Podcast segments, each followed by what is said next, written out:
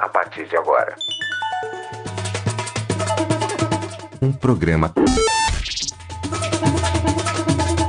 totalmente independente.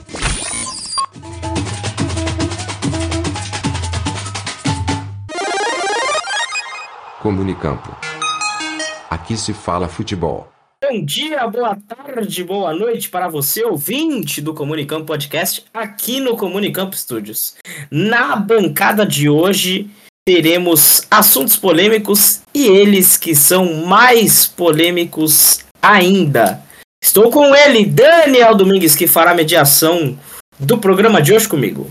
É, seu Nicolas. Temas polêmicos, vamos falar bastante futebol brasileiro e europeu no programa de hoje. Klaus Simões. Vamos lá, né, Nicolas Killing, Daniel Domingues, vamos polemizar, vamos comunicar e vamos tentar aqui eh, não ter nenhuma chapa nos assuntos de hoje. E o primeiro assunto de hoje já é um hard news que saiu exatamente hoje. Hoje à tarde, a 1 hora e 45, mais ou menos, do horário de Brasília, foi anunciado que o Neymar passará por uma cirurgia no tornozelo e ficará até quatro meses fora dos gramados. Neymar já não foi convocado para esse amistoso da seleção pelo Ramon Menezes. O Brasil vai jogar contra o Marrocos e eu queria saber de Klaus Simões o que o PSG tem a perder e o que o Brasil tem a perder com o Neymar fora quatro meses. Depois pode falar Daniel Domingues. Vamos lá, Nicolas Quirinha, é um assunto meio delicado, mas dessa vez sem muitas polêmicas. Apesar de ser o Neymar, é, apesar da imprensa esportiva não ter o melhor carisma com o Neymar, eu não tenho o melhor carisma com o Neymar, só que a gente tem que falar um ponto da saúde. O Neymar tem sim essa lesão no tornozelo já há um tempo. Foi por causa dela que ele machucou o metatarso. É, ela pesa bastante, é o tendão de Aquiles, né? É, todo mundo sabe a história de Troia de Aquiles, é exatamente essa mesma coisa. O rompimento ali é, de um dos tendões dele que acabou prejudicando o tornozelo. O Neymar não fez essa cirurgia antes porque ele queria jogar a Copa do Mundo. Ele ficou postergando, postergando. Só que quando você é, tenta aquele tratamento e não faz diretamente a cirurgia, para um jogador de futebol que faz exercícios todos os dias no treinamento, duas vezes por dia, isso pode agravar a lesão. E foi isso que aconteceu. Neymar, num lance besta, caindo e se machucando para ficar fora da temporada. É, ele deveria ter feito essa cirurgia antes. Tá certo que ele perdeu a Copa do Mundo, mas ele deveria ter feito logo após a Copa do Mundo. Brasil eliminado no outro dia, ele deveria ter feito ali a cirurgia de correção para que ele consiga jogar em um dia em alto nível, porque agora ele corre sérios riscos de conviver com uma dor insuportável até o final de sua carreira. Para a seleção brasileira isso não muda nada, porque eu acredito que a fase dele acabou e nós temos que esperar um novo técnico para entender se ele vai contar ou não com o Neymar. E a gente tem que entender essa condição que o Neymar vai estar após a cirurgia. Ele demorou tanto para fazer essa cirurgia que agora ela fica um pouco mais perigosa. Só que também a gente tem que valer a vontade do jogador. Existe essa lei no esporte que o jogador escolhe se ele quer ser operado ou não mesmo com a orientação da saúde. Isso não vale lá na França, mas vale aqui no Brasil, que é onde o Neymar vai vir com o Rodrigo Lasmar fazer a sua cirurgia. Então, é o momento do Neymar colocar a cabeça dele é, para girar, para entender as coisas. Ele não pode ganhar muito peso, por causa que é o tornozelo é uma região delicada, e ele tem que se cuidar. Esse é o momento, Nicolas Klein, dele se cuidar como ele nunca se cuidou na carreira inteira, até porque ele já passou dos 30, e para regenerar é muito mais difícil. Daniel Domingues, às vésperas aí de um jogo muito preocupante contra o Bayern de Munique, o PSG perde o Neymar perde um dos seus principais jogadores, né? Mesmo após a disputa da Copa do Mundo, o Neymar não tem jogado o mesmo futebol, né, que havia jogado antes da Copa, mas um reforço e uma peça importante que a equipe do Paris Saint-Germain perde, né? O Paris precisa vencer em pleno Allianz Arena contra o Bayern Munique, mas já como já havia destacado o Klaus, né? Não, não, vi, não fez a cirurgia antes da Copa, creio que deveria ter feito uma cirurgia após a Copa do Mundo, mas mesmo como um momento ali, de repente, repensar em algumas coisas, repensar também mentalmente e voltar com tudo. Já com relação à seleção brasileira, creio que não fará muita falta. A gente tem bons nomes aí que podem substituir a altura, o Neymar, o Vinícius Júnior é o caso. Já no Paris Saint-Germain, o Paris Saint-Germain perde talvez aí um dos seus principais jogadores da temporada. Mas é um tempo para o Neymar repensar aí em algumas coisas, repensar em relação à lesão e deve, deveria ter feito já cirurgia há muito tempo, porque é uma coisa que vai se agravando, né? Quanto mais você treina, mais você se esforça, né? Você tem mais é, é peso. Para quem faz academia, quem pensa nisso já acaba forçando cada vez mais e, e Nicolas Kine pode fazer falta para o Paris Saint-Germain, mas a minha visão na seleção não vai fazer muita falta. É, a gente deseja pronta recuperação Neymar que logo volte a desfilar seu tremendo futebol nos gramados. Klaus Simões, um momento de opinião exclusivo para o senhor. A Federação Paulista de Futebol suspendeu o fotógrafo que passou o pé no galopo e o argentino do tricolor revidou ali no momento do gol no jogo contra o Botafogo de Ribeirão no último fim ontem, né? No, no último fim de semana. Olha, Nicolas isso é um assunto muito delicado, mas se o cara que é fotógrafo ele não aprendeu até agora a separar as coisas, ele não vai aprender mais. Nós, aqui, é, temos nossos clubes de coração. Daniel, eu tenho, você tem. Todo jornalista esportivo tem o seu time do coração. Todo árbitro de futebol, ele tem o seu time de coração. É, principalmente os jornalistas, que o árbitro está muito mais envolvido, mas os jornalistas, eles se tornam jornalistas esportivos, não é só porque ele ama o futebol, gente, ou que ele gosta de escrever, é por causa do time dele. É muito impulsionado pela paixão. Então, ele entende que ele quer trabalhar com o clube dele, mas ele sabe que é o que ele menos vai fazer. Porque a vida não vai deixar ele trabalhar com o clube dele, porque ele sabe que o local de fala dele, dentro da, do clube dele ali que ele está falando, não vai ficar legal. O lugar de fala dele é falar dos outros clubes. Mas não escorraçar com os outros clubes. Existem clubes que fazem as coisas erradas e a gente pontua. Isso pode ser o seu rival. Mas na maioria das vezes, não.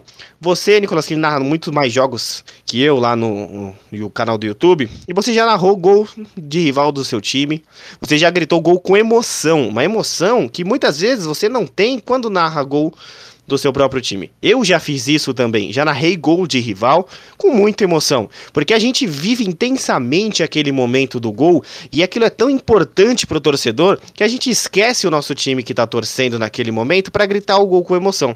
Quando o Daniel está comentando, ele comenta muito forte aquele lance que está acontecendo, assim como o Gabriel Tuma, todos os que passaram pelo Comunicampo tinham os seus times de coração, tem, né, os seus times de coração.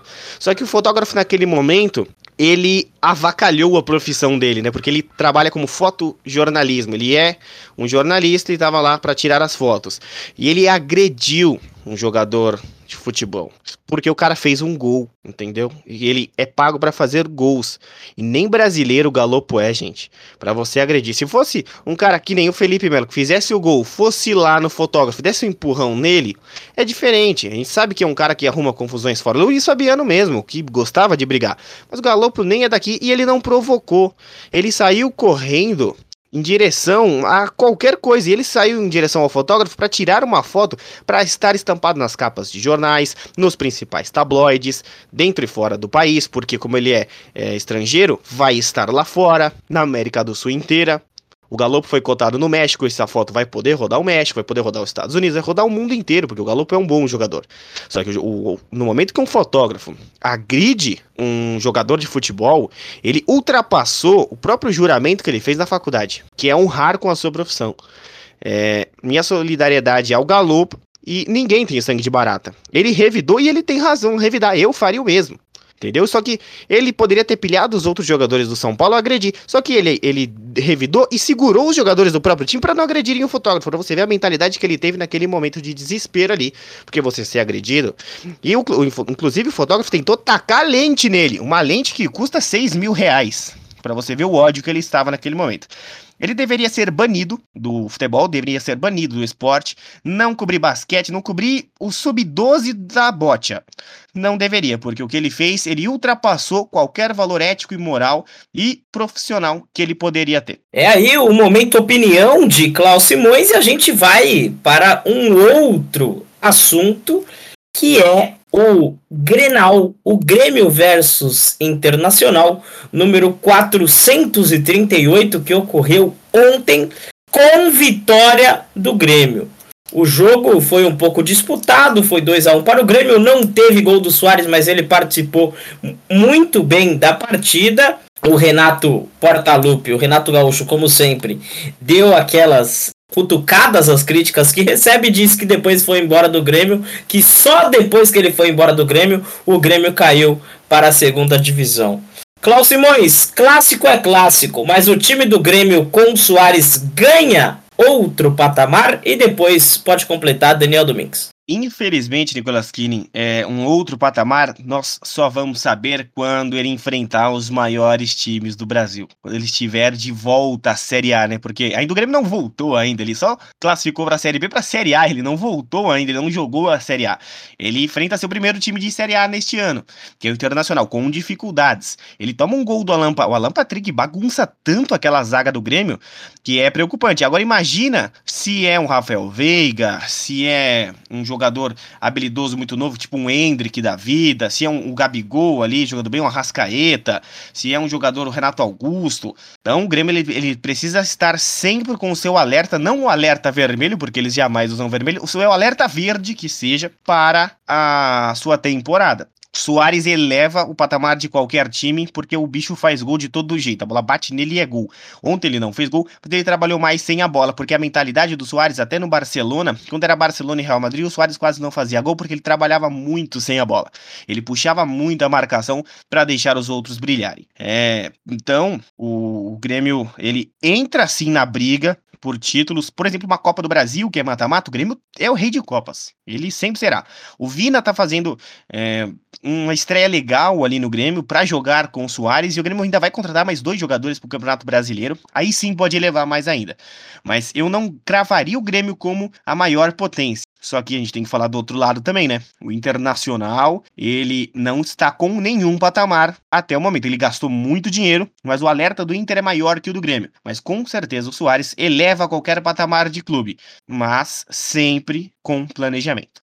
E creio que eleva na questão, Nico, de, de nome. A gente sabe da, da carreira do Soares, os tempos de Ajax, Liverpool, Barcelona, então nem se fala, no próprio Atlético de Madrid, mas como já havia destacado o Klaus, né, eu vou até fazer um contraponto aqui. O Gaúcho é uma coisa, outra coisa já é uma Copa do Brasil, onde você já vai ter em breve entrando Palmeiras, vai entrando Corinthians, já são clubes aí que estão fazendo uma temporada legal, mas essa vitória para cima do Inter, eu diria que poderia elevar um pouquinho a moral do time. É um time que ainda precisa é, arrumar algum, algumas peças. É um time que tem se reforçado. Eu diria até que bem, trouxe o Vina da equipe do Ceará. Na minha visão, foi até uma contratação do qual eu não esperava é, acontecer. Vina aí que precisa demonstrar um melhor futebol. Não jogou muito bem na última temporada, mas tem agradado um pouco aí nesse início de Grêmio. Acho que eleva sim o patamar, mas ainda vai precisar mostrar ao decorrer da temporada se essa equipe do Grêmio vai chegar para disputar aí alguma coisa da temporada, Nicolas. E já indo para o próximo assunto ainda envolvendo o Grêmio. E o Grêmio, senhor Klaus Simões, pode almejar algo maior ainda nesta temporada? Vai depender muito de quanto que ele quer investir e vai depender muito do seu treinador, que tem algumas ideias que às vezes não são tão assertivas. Mas eu acredito que o Grêmio briga por uma Copa do Brasil. Se afunilar demais, talvez o Grêmio não aguente. Mas a Copa do Brasil, ela faz acontecer. Mas se o Grêmio tivesse numa Sul-Americana, eu diria que ele seria o campeão. Mas hoje, apenas a Copa do Brasil. Claro, o Gaúcho ele pode conquistar. Mas o Campeonato Brasileiro, eu acredito que ele pega ali uma Libertadores com sorte, tem uma pré-Libertadores ou uma Sul-Americana. Mas não cravo o Grêmio campeão de alguma coisa. Mas para as próximas temporadas, pro ano que vem, talvez. Se chegar os dois reforços que o presidente prometeu, dependendo do peso deles, acredito que a Copa do Brasil está de bom tamanho.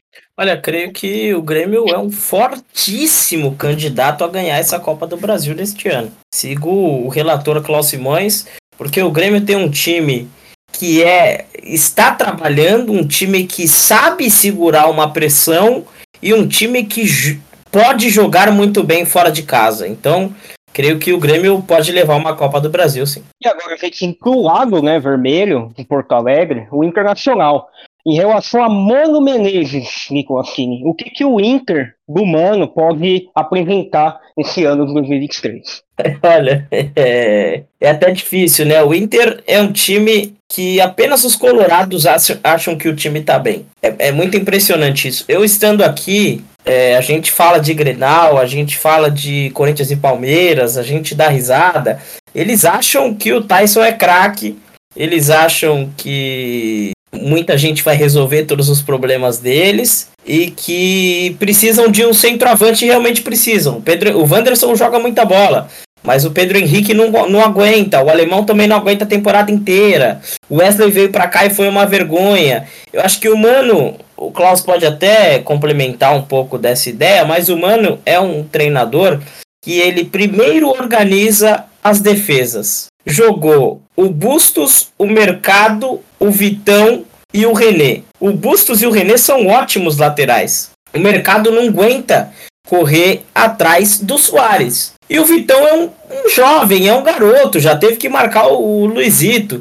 Então, ele tem no banco o Mário Fernandes que pode jogar de volante, o Mário Fernandes que pode jogar de zagueiro, também na lateral fazer uma dobradinha ali com o Bustos, e ele insiste em colocar essa garotada da base do Inter que nunca jogou nada. Eu acho que o Mano tem uma dor de cabeça tremenda para organizar esse time do Inter e o Inter se mantém de, do meio de tabela para Libertadores porque consegue ganhar os jogos que precisa ganhar em casa de times pontuais. O Inter não é um, uma equipe que perde muito ponto, mas não vejo o Inter indo bem em Libertadores, não vejo o Inter indo bem em Copa do Brasil, e o, não vejo o Inter nem campeão gaúcho, talvez nem chegando na final deste, do gauchão deste ano. Qual Simões, até onde você vê esse Inter do Mano chegando na temporada? Olha, melhorou do que estava no passado, viu? Se fosse o mesmo time do ano passado, o Inter brigaria para não ser rebaixado com tantos clubes que estão brigando aí na Série A. Mas aquele goleiro Daniel, ele era muito ruim. E dificilmente eu falo que o jogador é ruim com essas palavras, porque ele ainda é um ser humano, mas ele, como ser humano, eu não conheço. Mas como atleta, ele é péssimo. Não acho que seria um, bom goleiro. O John, não sinto firmeza nesse goleiro, nem o torcedor Santista, né? Porque não sentiu saudade nenhuma quando ele veio é, pro Internacional. É, o Mano Menezes, eu gosto, com tudo eu gosto do Mano Menezes, só que ele tem algumas ideias que ele toma invertidas de jogo muito fácil. Aquele Corinthians Atlético Mineiro todo mundo lembra, na seleção brasileira todo mundo lembra também como ele fazia. Quando ele treinou, é, o Grêmio, ele tomava umas invertidas, né? Mas ele é um bom treinador, contudo, as ideias dele são um pouco fora da caixinha, sim, mas às vezes funcionam. E o Internacional é uma incógnita. Eu diria que ele pegaria uma Sul-Americana esse ano, não seria campeão de nada. Eu não acredito que o Inter seria campeão do Gaúcho, tá? Se chegasse na final contra o Grêmio, perderia contra o Caxias também. Mas hoje eu não consigo ver o Internacional em um patamar grande. O Kehler, ele é uma dúvida. Eu não sabia que o Baralhas e o Mário Fernandes estavam no Inter. Eu descobri isso ontem, antes do Grenal. Estava conversando com o Nicolas Killing. Mário Fernandes, o russo. Gosto do futebol dele, mas é um jogador que tem uma idade avançada, não vai conseguir correr atrás do Soares, por exemplo. E não vai conseguir correr atrás de outros jogadores mais novos. Então, é um time ainda que gastou muito dinheiro, tem bons jogadores, mas precisa urgentemente de um centroavante. Pedro Henrique nem é centroavante, né? Ele foi improvisado e acabou ganhando a posição e ele se identificou. Ele faz muito gol. Tem, teve oito gols, né? E nos dez jogos que disputou. Joga muita bola, só que não é centroavante. Uma hora isso vai pesar. Então, o Internacional ainda é um ponto de interrogação gigante vermelho. É, o que o pessoal quer aqui principalmente é um centroavante? E essa pergunta é daquelas bateu, voltou. A seleção brasileira está com um técnico interino, Ramon Menezes. Se tivesse que escolher Daniel Domingues e depois Cláudio Simões, seria o Mano de novo ou Renato Gaúcho? Talvez uma aposta no Renato Gaúcho, Nicolas. Cláudio Simões? Mano Menezes. Esse é Cláudio Simões, esse é Daniel Domingues. E já passamos para um outro clássico que ocorreu também no domingo e um clássico deveras interessante. O Vasco de Maurício Barbieri, com um golaço de Puma Rodrigues, bateu o Flamengo. O Vasco, dos jogos que a gente viu do Flamengo, Cláudio Simões, posso até falar isso para você, o Vasco foi o time que mais deu trabalho ao Flamengo. E Cláudio Simões, depois Daniel Domingues, clássico é clássico, mas o time do Vasco melhora com Maurício Barbieri que surgiu no futebol do arquirrival. O que, que você tem visto desse futebol do Vasco, Cláudio Simões? Olha, fizemos um jogo do Vasco é, lá nos Estados Unidos e o Vasco não jogou nada aquele dia. O Vasco perdeu e virou piada e tinha flamenguista zoando. E o que, que aconteceu depois? Eles perderam tudo. Perderam pro Palmeiras, perderam o Mundial, perderam pro Del Valle e o Vasco melhorou. O Barbieri testou aquele dia muitos jogadores, todos novos, nunca tinham jogado junto. E ele falou: vou testar num amistoso contra um, um time que do River Plate que não, não era assim um dos mais fortes que ele já viu na vida e não valia nada o jogo, nem um troféuzinho de chaveiro. Ele testou e lá descobrimos Pumita Rodrigues. Que jogadoraço que é Pumita Rodrigues, tá? Poderia estar em qualquer clube da Série A do futebol brasileiro, poderia estar na Europa, o Pumita, tá? E não acho que vai ficar por aqui muito tempo, não. É, Vasco está jogando bem. O Barbieri é um excelente técnico. Eu apostaria no Barbieri para uma seleção brasileira. É um técnico com ideias inovadoras, mas não igual aos outros. Ele tem ideias que funcionam. O Bragantino não deu condições para ele. Deu o Arthur e o Claudinho, ele conseguiu chegar muito longe ainda com aquele time do Bragantino, mas não deram peças assertivas para que ele fosse maior. E o Bragantino ficou pelo meio do caminho, perdendo até final para o Atlético Paranaense.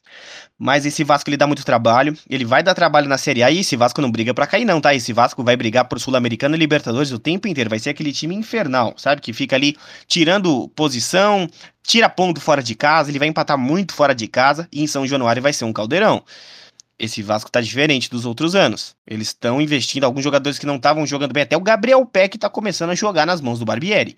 Então a gente tem que ficar ligado. E o Nenê pode ter 50 anos, pode ter 60 anos, o que aquele cara faz em campo é absurdo. A inteligência que ele tem é absurda. E o físico do Nenê. Então é um Vasco que incomoda. E do outro lado, Nicolas Killing, a gente sabe que tá uma crise que é até engraçado. É, Nicolas, em relação ao Vasco, né, eu acho que o torcedor flamenguista nessa, nesse ano, pelo menos, no início, tem muita moral para zoar a equipe do Vasco, justamente após as vergonhas que tem passado aí, menos de dois meses aí perdendo três campeonatos. Mas a equipe do Vasco eu vejo com potencial. O Barbieri fez um trabalho muito bom na equipe do Bragantino, acho que poderia ter tido uma sequência melhor quando surgiu na equipe do Flamengo, mas é um time que vai se ajustando, né, ao decorrer da temporada, trouxe aí alguns jogadores, trouxe o Puma Rodrigues nessa temporada, trouxe o Jair, que é um bom volante, precisa recuperar o bom futebol. Tem o Nenê, que com 40 anos aí joga muito mais do que o Lucas Lima, e é um clube que ao decorrer da temporada vai se acertando. Trouxe o Pedro Raul também, que foi artilheiro do Goiás na temporada passada, jogou também pelo rival Botafogo. Então vejo o Vasco ao decorrer da temporada crescendo seu futebol, vejo o Vasco aí pelo menos brigando por uma vaga numa Sul-Americana, pode ser um clube que até poderia brigar por uma Libertadores ali, uma fase de pré, mas é uma equipe que precisa melhorar ainda, é uma equipe que se reforçou, se reformulou praticamente pelo total, e a equipe do Vasco acho que tem potencial sim, Nicolas King, brigar por algo maior nessa temporada. Inclusive, já o assunto né, da próxima pergunta é qual o Simões, em seguida Nicolas Killen, o Vasco ele pode almejar algo maior nessa temporada, pode almejar aí, talvez uma Copa do Brasil, por exemplo? Ô, Daniel Domingues, o que acontece é, lembra quando o Vasco chegou quase numa semifinal, na quarta de final da Libertadores, aquele jogo lá contra o Corinthians, que o Paulinho faz o gol, o primeiro trabalho que deu o Vasco naquele lamaçal que foi o jogo da ida. E aquele elenco do Vasco tinha um Fagner desacreditado, tinha é, jogadores desacreditados no elenco inteiro, era um Vasco fraco e ele chegou longe na Libertadores. Ele foi campeão carioca, ele ganhou os dois turnos, ganhou do Flamengo na todas as oportunidades, ficou é, em, acho que em segundo ou terceiro lugar, né? no, no Brasileiro uns anos antes, foi, saiu todo mundo e remontou o elenco. Esse Vasco deu muito trabalho e não dá para desacreditar. Pior que o Vasco ele tem um, um, uma coisa que não dá para desacreditar. No momento ele tá lá embaixo brigando para não cair, e no outro ele tá aí ganhando de todo mundo. Eu acho que o Vasco é meio de tabela, não tem chance de ganhar uma Copa do Brasil. Talvez possa ganhar até o Campeonato Carioca, mas ele vai brigar muito. Não sei se ele ganha títulos, mas que ele vai brigar muito, ele vai. E a base do Vasco tem jogadores excelentes que vão fazer 20 anos aí em outubro e que se integrar ao elenco profissional, aí sim pode pensar em alguma coisa. Mas olha o Andrei, um grande exemplo. Mas eu acredito que o Vasco não ganha títulos grandes. O Carioca talvez, mas ele vai incomodar. Nicolas Killing.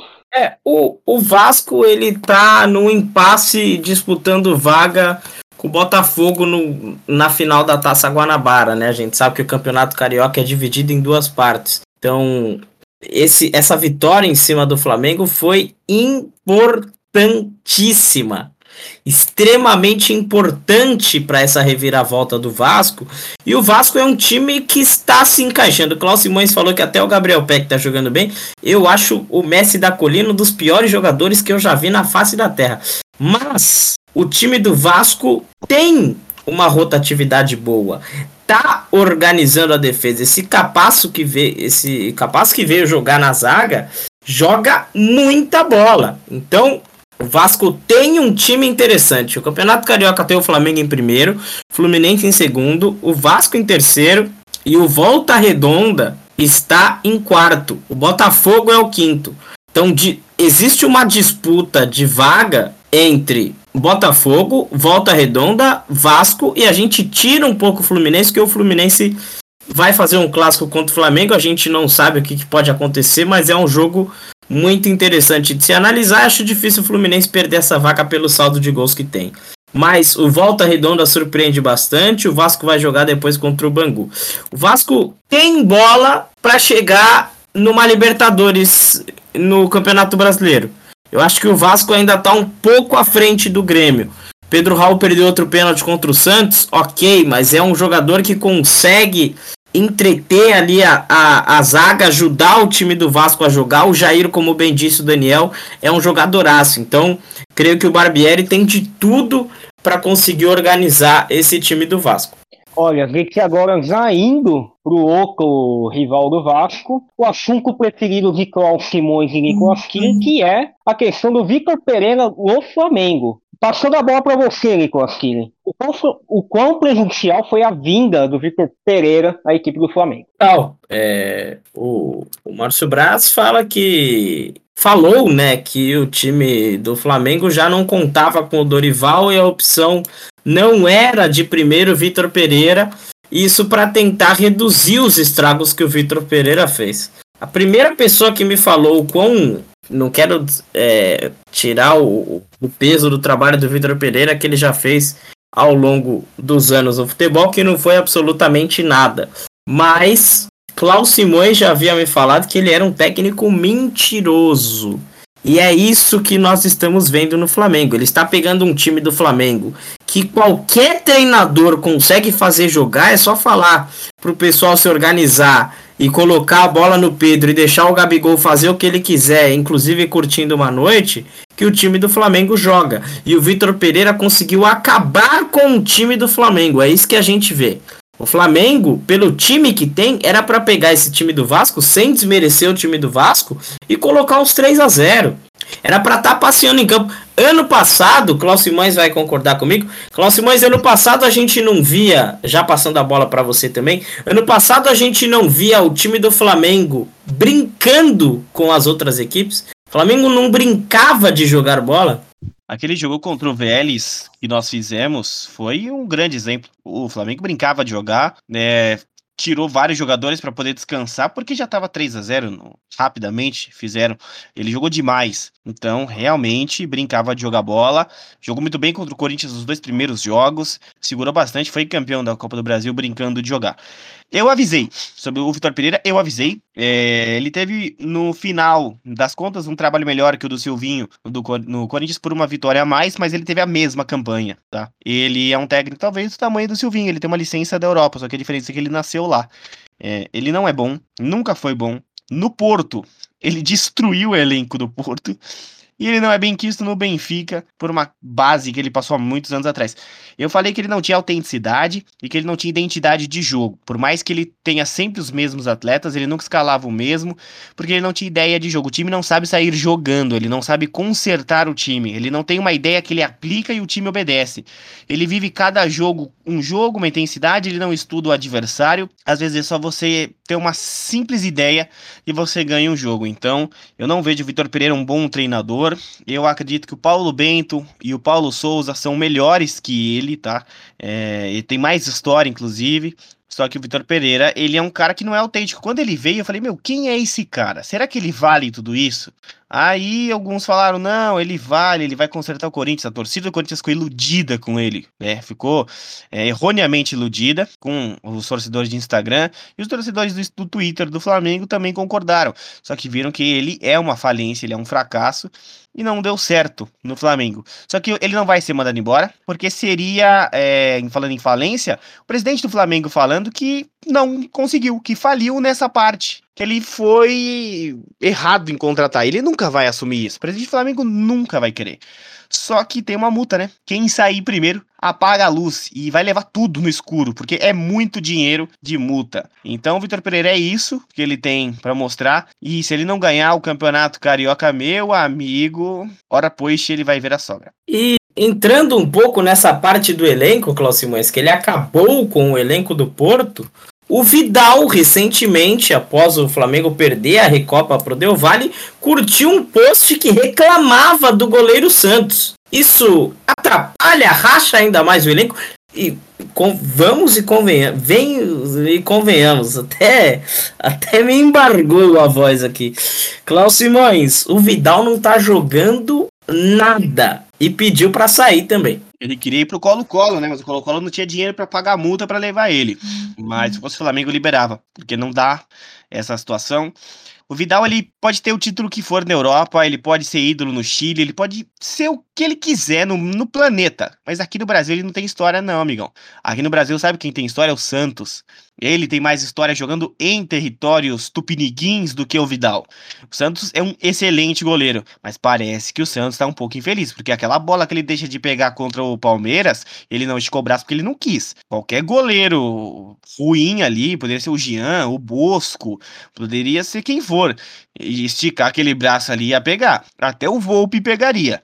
Então o Santos tomou aquele gol, ficou estranho, foi estranho. Não dá para falar certas coisas, mas ficou estranho. Ele é um excelente goleiro, um dos maiores que tinha nos últimos anos. Ele cai muito de produção quando ele vai pro Flamengo, talvez ele tenha se arrependido de ter saído do Atlético Paranaense, mas o Vidal, ele perde um pouco a, a, o senso de humanidade, o senso de caráter ali quando ele faz é uma coisa dessa. E a gente já indo pro, pro último assunto envolvendo a equipe do Flamengo, nessa quarta, dia 8, a gente vai ter Fla-Flu. E Nicolas Killen, na sua visão, pode ser a queda do Vitor Pereira nesse jogo decisivo aí contra o Fla-Flu, contra o Fluminense? É, essa pergunta é muito interessante, viu, Daniel? Isso foi uma das coisas que, que eu estava pensando enquanto a gente estava organizando este programa, que é o seguinte, já era pro Vitor Pereira ter caído há muito tempo, né? Isso a gente sabe, isso a gente analisa. A gente não sabe até a data de hoje o que o Vitor Pereira foi fazer do time do Flamengo. Então, já era pro Vitor Pereira ter caído, mas já que ainda não caiu, estamos tendo que analisar essa questão. Creio que o Vitor Pereira, não sei se vocês concordam comigo, mas essa vai ser a redenção do Vitor Pereira. Ou o Vitor Pereira ganha do, do Fluminense com um jogo bom e começam a entender o trabalho do Vitor Pereira no Flamengo, ou o Vitor Pereira vai ser derrubado. Cláudio, mas eu sei que a gente não, não gosta de falar dessa questão de jogador que elenco que gosta de derrubar técnico e afins, mas pode ser a queda do Vitor Pereira no Fla-Flu. Se tomar uma goleada, o Flamengo vai entrar em crise mais ainda e o Vitor Pereira será demitido. Só que se não tomar uma goleada for 1 a 0 só, mas eu acho que pode ser mais, for 1 a 0 só não. Se perder o Campeonato Carioca, vai com certeza ser demitido. O Flamengo não vai querer iniciar uma Libertadores, não vai querer iniciar a Copa do Brasil e o Campeonato Brasileiro com um técnico que é só vice. Zoa tanto o Vasco, mas três é, vices não, né? Porque no Mundial ele nem passou do semifinal, mas dois vices seguidos é, não é legal. E um técnico que não tem o elenco na mão, ainda mais um elenco do Rio de Janeiro, que é muito mais difícil você manter o controle, aí a situação fica um pouco mais apertada. Mas não acho que cai contra o Fluminense, não. Cai no final do Carioca. É, aí a opinião de Cláudio Simões. E Daniel Domingues, o que, que, você pensa aí sobre uma possível queda também do, do Vitor Pereira?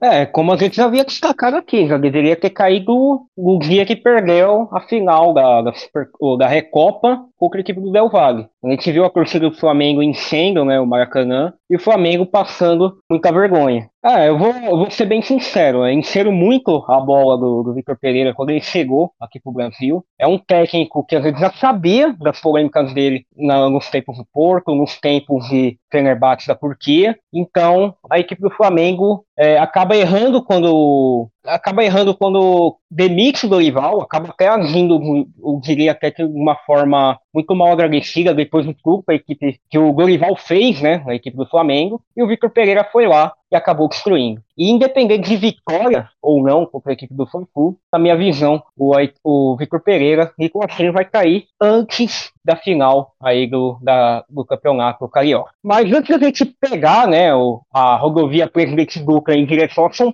Paulo, na lata, Nicolas Killen, Abel Ferreira ou VP? Prefiro que caia um raio, Daniel Domingues. Mas, obviamente, o Vitor Pereira, né? E, e o Vitor Pereira não, me desculpe. Olha que, meu Deus do céu. Obviamente, o Abel Ferreira, o trabalho leva ao resultado. O Abel Ferreira, que é um técnico excepcional, apesar de eu não gostar do trabalho do Abel Ferreira, não conheço o Abel como pessoa, mas eu, apesar de eu não gostar do estilo Abel Ferreira, é inegável a qualidade que tem o Abel Ferreira. É completamente inegável que o Abel Ferreira é uma pessoa de extremíssima qualidade. É muito interessante a gente vê o trabalho que faz o Abel Ferreira, a gente vê o trabalho que faz o Caixinha, a gente vê o trabalho que faz o Paulo Souza e vê o que, que acontece com essas equipes. Aqui eu vou começar a falar de um assunto interessante porque a gente sempre discute, mas é triste de se discutir que é mais uma vez a violência. Nós tivemos clássicos neste fim, neste fim de semana, tivemos mortes, tivemos pessoas feridas, tivemos mais um confronto foi um clássico que teve o Grenal e foi um clássico que teve um Vasco e Flamengo. É, nós já fizemos um podcast aqui no Comunicampo em que falamos sobre o falamos sobre a torcida única. E a torcida única é um assunto que cessa a violência. Claro que não vai cessar 100%, mas diminui a quantidade de violência, diminui a quantidade de confrontos entre as torcidas. E muito, muitas das pessoas dizem: ah, mas aqui no nosso estado a gente tem as duas torcidas juntas, aqui a gente vê um clássico dessa forma. E fora do estádio se matam. Então, é, torcida única já torcida única já. E dentro de tudo isso, apesar dos pesares, a gente tem um, um, tem acontecido uma coisa legal entre Palmeiras e São Paulo aqui no, no nosso estado, que é o empréstimo dos estádios, que é as torcidas se conversando, inclusive o Ministério Público junto com a Secretaria da Segurança Pública de São Paulo conversando sobre a volta das torcidas. É muito bom ver uma paz entre as torcidas, uma paz entre os clubes. Mas isto não pode ocorrer. Torcida única em clássicos é o que tem que acontecer. E Daniel Domingues, eu vou tomar um pouco da liberdade já da gente começar a falar do Paulistão.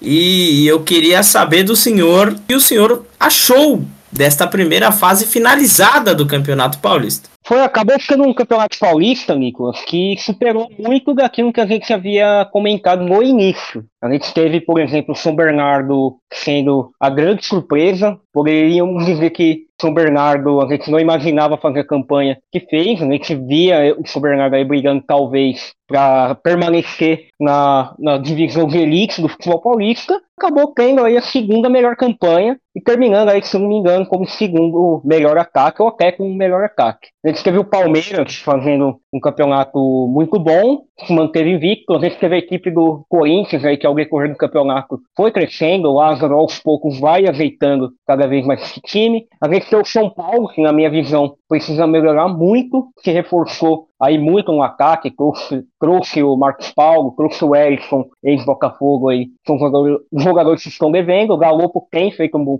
paulista, Roger Guedes, na minha opinião, fazendo uma temporada excepcional, e o Santos sendo, na minha visão, a grande decepção, né? o terceiro ano seguido que a equipe do Santos cai aí, caiu em 2021, caiu em 2022 e volta a cair em 2023. E, e a gente vai falar agora, Nicolas Killer, não sei se o senhor Cláudio Simões vai estar aqui com a gente, e é em relação a dois clubes que caíram, né, que é a equipe do São Bento e da Ferroviária. Começando por você, Nicolas. São Bento e Ferroviária caíram. O que houve aí? Houve falha nos projetos?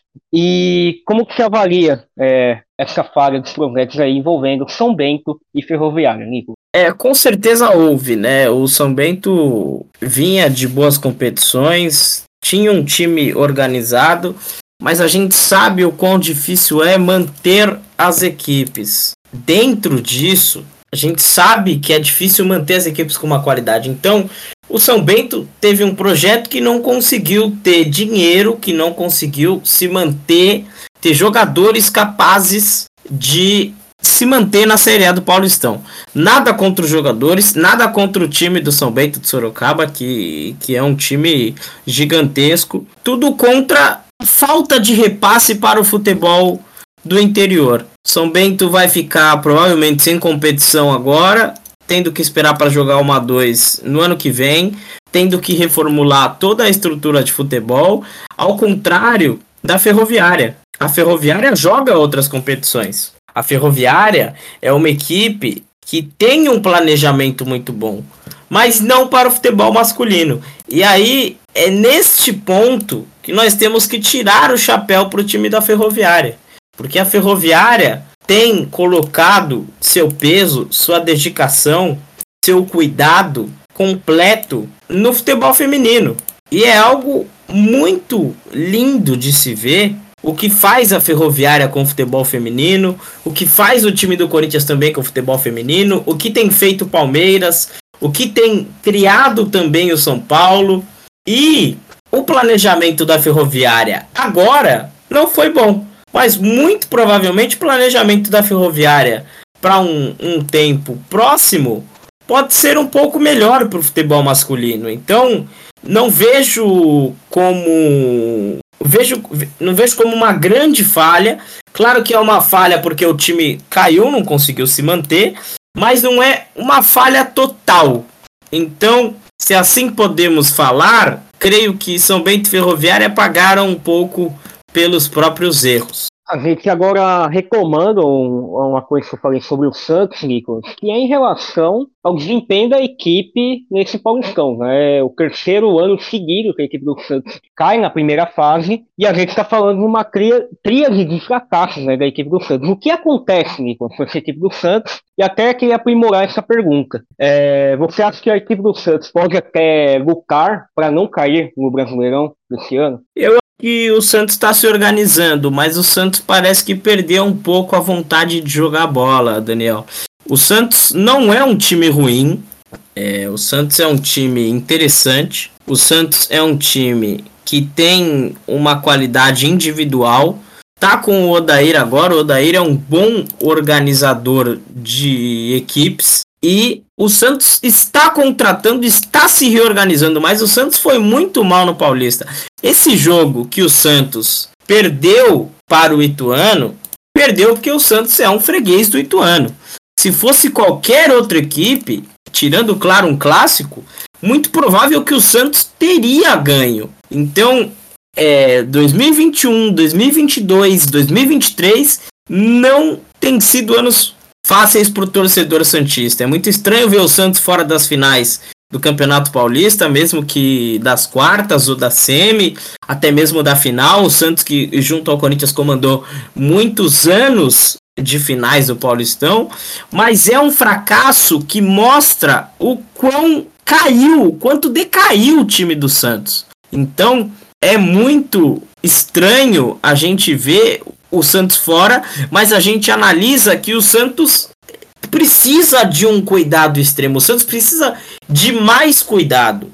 Senão a gente vai perder o Santos daqui a um tempo. É isso que, que pode acontecer. Se ninguém cuidar do Santos, nós vamos ter que fazer com o Santos o que fizemos com o São Paulo da Floresta, que hoje em dia é o São Paulo Futebol Clube.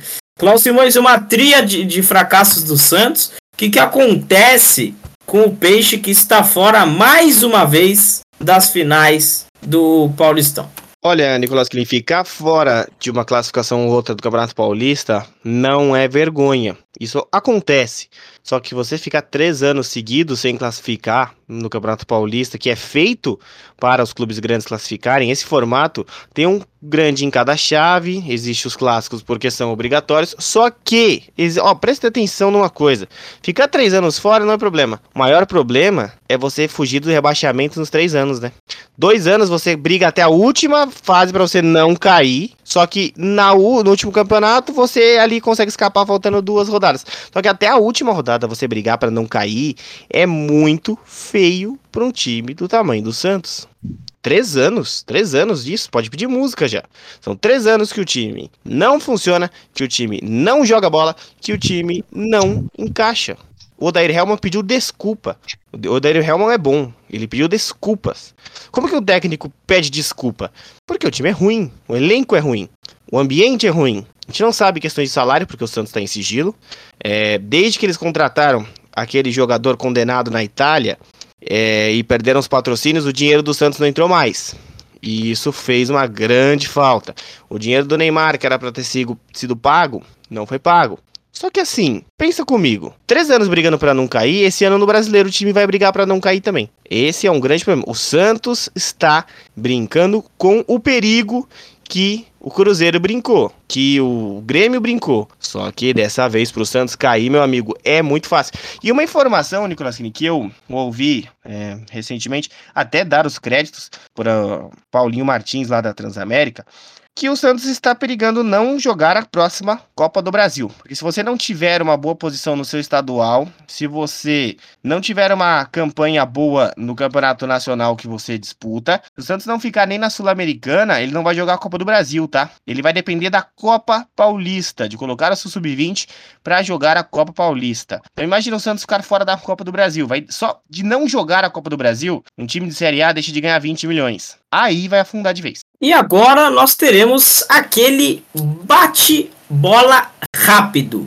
Jogo rápido responde um ou outro. Vamos lá com a tabela das finais do Paulistão. Domingo, dia 12, 7 e meia da noite, no Nabi Abichedi de Bragantino ou Botafogo de São Paulo, Daniel Domingues? Bragantino. Cláudio Simões. Repita, Nicolas Krim, por favor.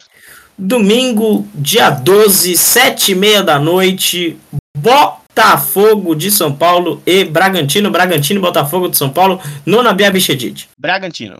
Então, Bragantino, disseram aí os dois. O outro jogo do domingo, às 4 da tarde, na Neoquímica Arena, Corinthians e Ituano, Cláudio Simões. Corinthians com facilidade. Daniel Domingues. Corinthians com muita tranquilidade. Sábado, dia 11, às 19 horas, no Allianz Parque, Palmeiras e São Bernardo, Klaus Simões. São Bernardo. Daniel Domingues. Palmeiras com muita dificuldade. E na segunda-feira, às 20 horas, no Allianz Parque também, já já falaremos disso, São Paulo e Água Santa. Klaus Simões. Olha, vocês vão ficar assustados, mas Água Santa. Daniel Domingues. São Paulo jogando muito mal. Eu acho que o Corinthians passa, creio que o Palmeiras passa, creio que o Botafogo de Ribeirão passe e o Água Santa também, porque o jogo é no Allianz Parque. E aí teremos, de acordo com a tabela, quais serão as semifinais. Mas, Klaus Simões, queria que você comentasse essa questão dos estádios. O Palmeiras escolheu a data e hora do seu jogo e o São Paulo vai jogar no Allianz. Sim, porque tem show do Coldplay no Morumbi o São Paulo não pensou na hora que aceitou, porque o show seria no Allianz Parque ano passado, foi adiado. E aí o São Paulo foi lá e aceitou. O Palmeiras não aceitou justamente por conta do Campeonato Paulista. O São Paulo não pensou duas vezes, estava precisando de dinheiro, não se ligou quando seria o jogo e aceitou. Agora vai ter que alugar o estádio do rival. Só que o Palmeiras tá sendo muito gente boa com o São Paulo, vai é, abrir um treino para a equipe tricolor e só pediu que a torcida do São Paulo mantenha as boas relações e não quebre o estádio, porque senão o clube vai pagar. E aí eles vão ter que acionar a Federação Paulista, pode perder ponto e tudo. Então acredito que não vai ter danos ao Allias. Mas o Palmeiras recentemente jogou no Morumbi e não teve nenhum dano ao Morumbi. É, jogou contra o Santos, o clássico lá, e agora vai retribuir aí a torcida do São Paulo, ficar feliz acompanhando um treino no Allianz Parque um dia antes da partida. A equipe do Palmeiras que vai se preparar em Atibaia, Nicolas Killy. E agora a gente entra no assunto principal deste episódio. Isso mesmo. Agora, o assunto principal é esta semana decisiva nas competições europeias. As voltas da Champions nessa semana e na semana que vem, o início das oitavas da Europa League e da Conference League. Daniel Domingues. Começaremos na, pela Europa League, né, Nicolas? Hum. Perdão, posso começar de novo aqui? Sim. É, a gente começa agora pela Champions League, Nicolas Kirin, que é a volta das oitavas de final. E eu queria abordar um tema bastante importante, aí que foi tratado até nos últimos anos, que é a questão dos jogos, né? Vamos dizer, poderíamos dizer, Nicolas Kirin, que a competição passou a ter jogos mais equilibrados nos matamatas aí nos últimos anos? É, eu acho que houve uma queda de qualidade das equipes. As equipes tidas como grandes se mantiveram grandes, mas parece que não tem mais tanta aquela vontade de jogar como algumas outras equipes. E ao mesmo tempo a gente tem algumas equipes voltando, como exemplo do Milan, como é o exemplo da Inter que está também retornando, do Borussia Dortmund que em alguns anos foi avassalador, depois sumiu, depois voltou, depois sumiu de novo. A gente tem a, o Chelsea se consolidando, então, eu acho que no futebol também não tem mais essa de, de bobo, né? A gente vem falando que não tem mais um futebol. Mas isso passa muito pelos jogos também. Ô, Cláudio, até que entrar nessa questão que o Nicolas falou, é, a gente destacou, né? Houve um certo equilíbrio, mas você concorda com o que o Nicolas falou, que houve uma decadência dessas equipes maiores que a gente considera como candidatas nos últimos anos? Houve, houve sim. Depois que foi tentada a Superliga, piorou. Piorou a questão desses clubes. É, o Chelsea gastou rios de dinheiro, não conseguiu ganhar do Borussia Dortmund. É, o Borussia Dortmund, que era para ter ganho aquela Champions League lá contra o Bayern de Munique, não ganhou. E ele estava em alta com o Lewandowski, inclusive, com o Royce, o Götze. E ele começou a uma queda muito grande. Temos a ascensão dos outros clubes, né? União Berlim, o Eintracht Frankfurt. Então são clubes que eles vieram aí é, ganhando o seu espaço, clubes que já tinham uma certa tradição. Só que os grandes, cada vez mais, eles não conseguem se inovar. E os pequenos vão estudando até o ponto que eles desvendam qual que é o segredo. Eu acho que o único que não dá para se desvendar é o Real Madrid, porque ele sempre se renova, né? Ele traça um plano de jogadores que ele quer contratar, ele contrata e ele vence. Olha que o Barcelona teve aí com a saída do Messi, com os problemas financeiros. É, então os clubes grandes eles vão decaindo conforme as temporadas vão aparecendo, os times pequenos estudando cada dia mais, até que não daqui uns anos eu não duvido que tenha uma surpresa de um time que nunca ganhou a Champions League vença, ou um time de menor expressão ganhar a Champions League. Os grandes eles estão passando por um processo de reformulação em questão a tamanho. Talvez os pequenos estão crescendo demais. E, Cláudio Simões, a competição ainda continua com a mesma emoção? Não, não continua com a mesma emoção. Nos últimos anos a Champions League tem caído muito e talvez por, pelos problemas que tem acontecido e os clubes envolvidos em polêmicas extra-campo, problemas de contratação, olha Juventus aí, o problema que teve, é, e os times que fizeram parte dessa Superliga, eles vão começando a cair, né? São, a, o Manchester City está sendo exposto por contratação, a Juventus, o, o Real Madrid também teve alguns problemas, mas já contornou, o Barcelona, ó, é sempre os mesmos. Os que organizaram a Superliga, eles estão começando a cair. O Chelsea estava lá envolvido na Superliga quando teve o problema com a guerra da Ucrânia. O Abramovich, que era um dos maiores investidores, ele já caiu. Não, de, não autorizaram a compra do Chelsea por um americano que era o que estava envolvido. Aí foram outros americanos que se envolveram nessa compra.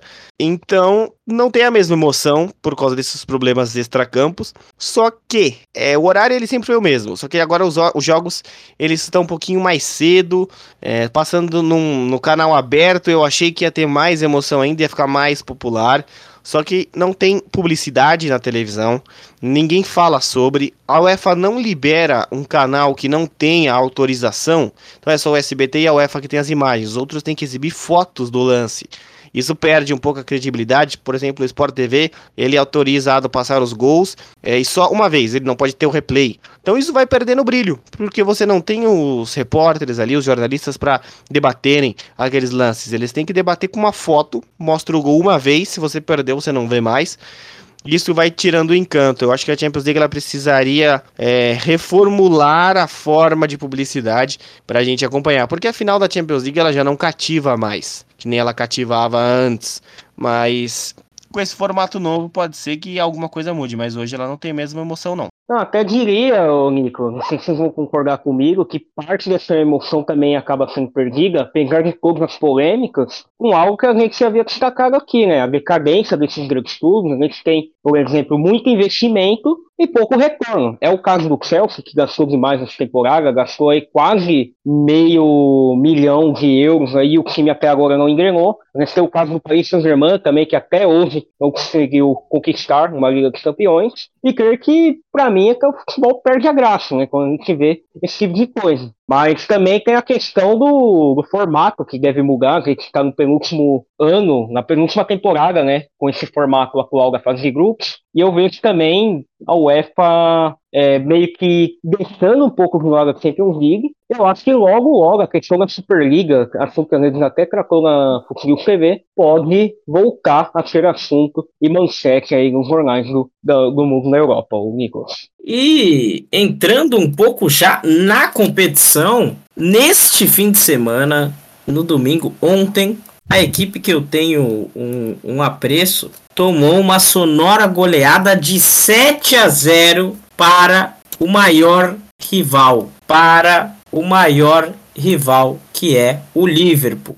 Klaus Simões, 7 a 0 para o Liverpool em cima do Manchester United, sendo a maior goleada deste confronto histórico que tem mais de 100 anos. E eu gostaria de saber se, se essa vitória anima o Liverpool para o jogo contra o Real Madrid. Olha, o Liverpool não precisa do mesmo número de gols que ele fez no United, né? Para passar, ele precisa de muito menos. Isso empolga assim o torcedor que nunca caminha é, sem o seu clube e o clube nunca caminha sozinho, já diz aí a canção. O Liverpool humilhou o United. E a gente poderia falar que, ah, se fizesse uns 3 a 0 não seria humilhação. Mas o Liverpool fez 7 a 0 no Manchester United. É surreal. Eu assisti esse jogo e eu mandava para você a cada gol que o Liverpool fazia porque era surreal. Eu, eu achava que era replay. Quando a gente viu, o placar é, atualizava 7 a 0 e tinha margem para fazer 10. Teve bola na trave, teve pênalti que não foi, teve gol anulado, teve lance, claro, de, de gol que não foi, que o jogador perdeu. É, 7 a 0 era para ter sido 10 a 0 para o Liverpool em cima do United, que mostra uma fragilidade incrível. E o Liverpool ele tem chance sim agora de ganhar do Real Madrid. Se ele faz 3 a 0 leva para uma prorrogação, ele faz um 4 a 0 Claro, é o Real Madrid, não é o United, né? O Real Madrid ele vem ganhando tudo nos últimos anos, o United vem perdendo tudo nos últimos anos, ganhou do Newcastle, mas isso não significa quase nada. Só que 7 a 0 foi realmente muito empolgante para a torcida do Liverpool e muito humilhante para o torcedor do United. Daniel Domingues. Ah, eu diria que anima o torcedor, como o João Cláudio destacou, mas até, Nicolas, eu queria dizer uma coisa sobre o Liverpool, Liverpool nessa temporada. Tem jogos que a gente acha que o Liverpool vai engrenar e quando chega no próximo acaba decaindo bastante. A gente havia destacado em, um, em uma live que nós fizemos no News, até o senhor havia falado que o jogo contra o Real Madrid poderia ser a redenção do Liverpool na temporada, né? Até acreditei nisso por um momento que foi o quê? A gente viu o Liverpool abrindo 2 a 0 contra o Real, havia, havia até uns 20 minutos, até uns 25 minutos do primeiro tempo do jogo de ida, a equipe do Liverpool dominava o Real Madrid, 2 a 0 ali eu que até pouco, foi até pouco durante determinado momento, mas depois a equipe do Real demonstrou um poder de reação impressionante, assim como foi na, na conquista da temporada passada. Vejo a equipe do Liverpool tentando aí buscar pelo menos três gols para levar o jogo pelo menos para prorrogação, mas eu acho muito difícil ainda mais um Bernabéu lotado com a torcida do Real Madrid e até queria trazer dados, Nicolas, em relação a esse confronto. Né? A última vitória do Liverpool contra a equipe do Real Madrid ocorreu em 10 de março de 2009. Em um jogo válido aí pelas oitavas de final da Champions, foi um jogo de volta, vitória por 4 a 0 Foi até um, um jogo que ficou marcado pelas defesas né, históricas que, que a equipe do Iker Casillas acabou fazendo. Mas lá para cá foram é, sete duelos com seis vitórias da equipe do Real Madrid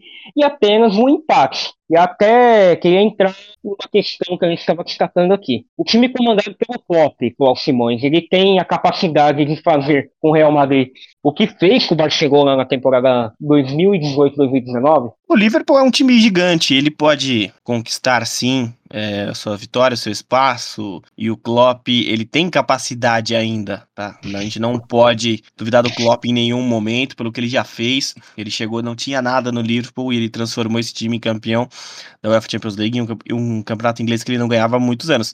É, dez anos sem ganhar do Real Madrid é muita coisa, né? E às vezes o tabu ele pesa. Só que eu acho que o Liverpool ele tem a chance depois do que ele fez. Só depende dele. Depende dele ganhar esse jogo de 3 a 0 levar para a prorrogação, levar ele para algo maior. Só que do outro lado a gente está falando do Real Madrid, né? Mas em nenhum momento a gente pode duvidar do Klopp. Só que o Klopp não ficará mais, o Firmino não ficará mais. Então, logo a gente vai vendo que esse time vai se desfazendo. Mas o Klopp, quando estiver no próximo clube, eu acredito que ele vai ganhar mais uma Champions League. E ele tem chance sim, talvez por ser o último ano dele, ele vai tentar dar o máximo contra essa equipe do Real Madrid. Nicolas Kili, continua ainda com a sua opinião sobre esse jogo? Você acha que será a redenção do Liverpool ainda nessa temporada? Eu acho muito possível, viu? A gente tem que lembrar que desse confronto que você citou, é, toda essa história que tem de Liverpool e Real Madrid, é, o Real Madrid ganhou as duas finais de Champions que disputou contra o Liverpool. Eu acho que pode ser uma redenção para o Klopp, pode ser uma volta para o Liverpool, porque o Liverpool tava com uma sede de jogo contra o United, uma vontade de vencer muito maior. E se entrar assim contra o Real Madrid, consegue vencer. Precisa dessa vontade, dessa sede de jogo, de querer ganhar. É isso que fez nós gostarmos da Champions. Equipes que entravam para jogar a Champions League com uma vontade de vencer inigualável. E a gente não vê mais isso. Talvez o Liverpool seja o último desses moicanos que fazia essa vontade. E já entrando um pouco também no lado do, do Manchester United, agora indo já pro assunto que é a Europa League, queria saber, Klaus Simões, de você e depois de Daniel Domingues, como que o Manchester United vai receber o Betis em casa no Old Trafford pela, pela Europa League. E se o Eric Ten Hagen também, e se o Eric Ten Hagen também é, corre risco de cair. Olha, o Cristiano Ronaldo queria cortar a cabeça do Ten Hag. E ele disse que eu era um técnico ruim, que nem respeitava ele como profissional. Naquela entrevista que o Cristiano Ronaldo marcou e entregou todos os bastidores do United, né? Mas o Betis cresceu, hein? O Betis se agigantou. Parece que o Betis é muito maior que o United nesse momento. Imagina, você toma 7 a 0 do seu maior rival, na, sabe, no seu campeonato disputado, onde você acabou de ser campeão da Copa do seu país o Betis vai chegar gigante para esse jogo. Vai chegar para agredir o United. Ele vai tentar fazer três. Eles vão jogar como nunca. Então o United ele chega baqueado, viu, para essa disputa, mas ainda é maior que o Betis. Tem jogadores melhores que o Betis, não pode sofrer outro apagão. Falando um pouco dessa Europa League, as equipes que vieram da Champions, o Barcelona, o Ajax, o Leverkusen e o, R, o RB Salzburg não disputam mais nada nas competições europeias, só em suas próprias países. É possível dizer que a competição ganhou maior valorização nos últimos anos, com a participação de grandes equipes, ou poderíamos dizer que também houve uma decadência por parte dessas grandes equipes, que muitas vezes caem é, nos grupos da Champions. O, o, o, a gente havia destacado um pouquinho disso no início, né, falando sobre a Champions League. Acho que essa decadência desses clubes elevou o patamar da Europa League nos últimos anos.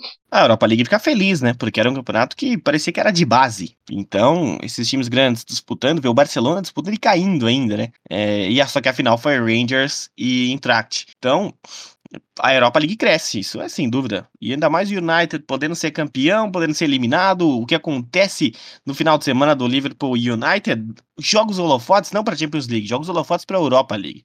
E a Europa League, claro, a UEFA quer isso, porque dentro da UEFA são três departamentos das três competições europeias, das quatro, né? Porque a Nations agora tem um departamento só dela.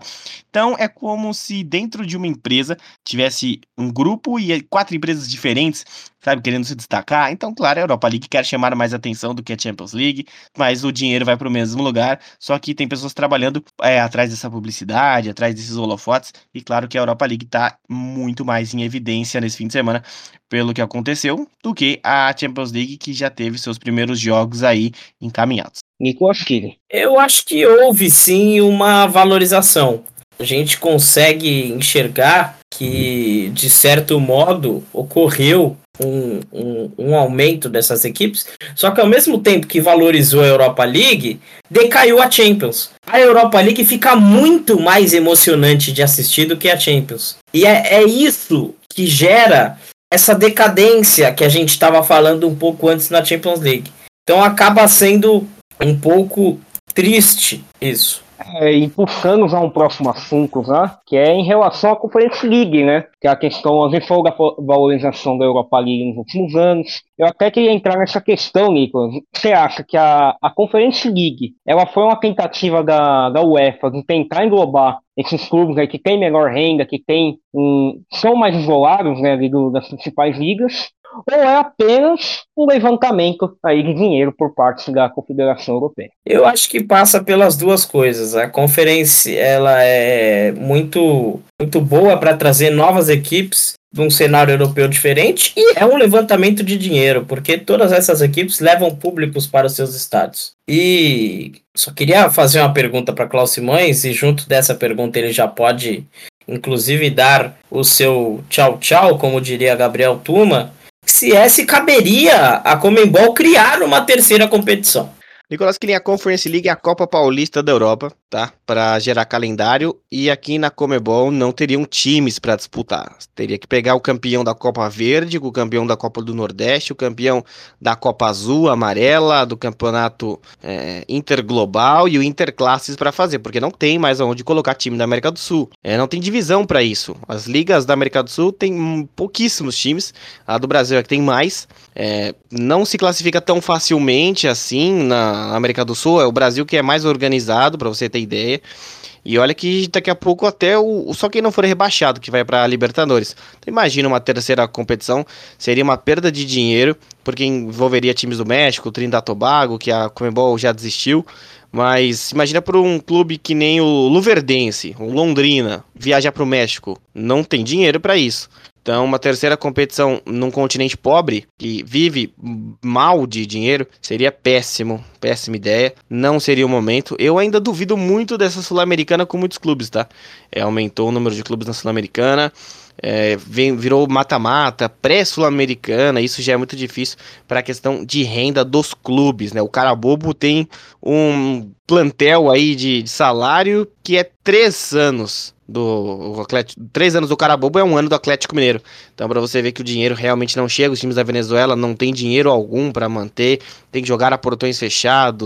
É, é bem complicada essa situação.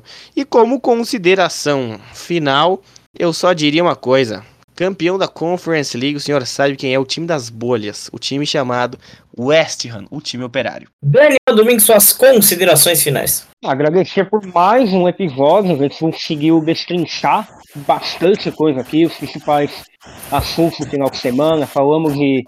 Falamos, na verdade, do futebol europeu, futebol brasileiro, falamos muito do futebol paulista também. E esperamos aí na semana que vem com as Killing estaremos de volta aqui. Eu, você e com o Simões, e talvez aí com um reforço do nosso querido Gabriel Kuma. É isso aí, meus caros, estamos finalizando mais um Comunicampo Podcast aqui no Comunicampo Studios.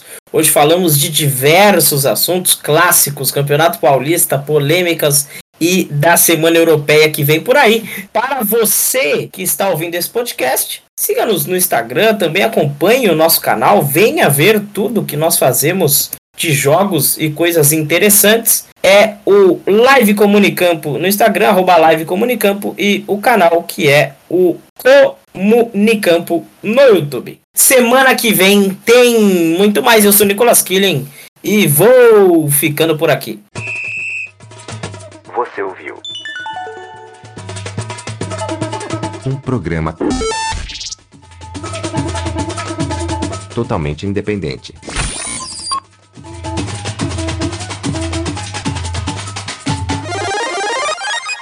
Comunicampo. Aqui se fala futebol.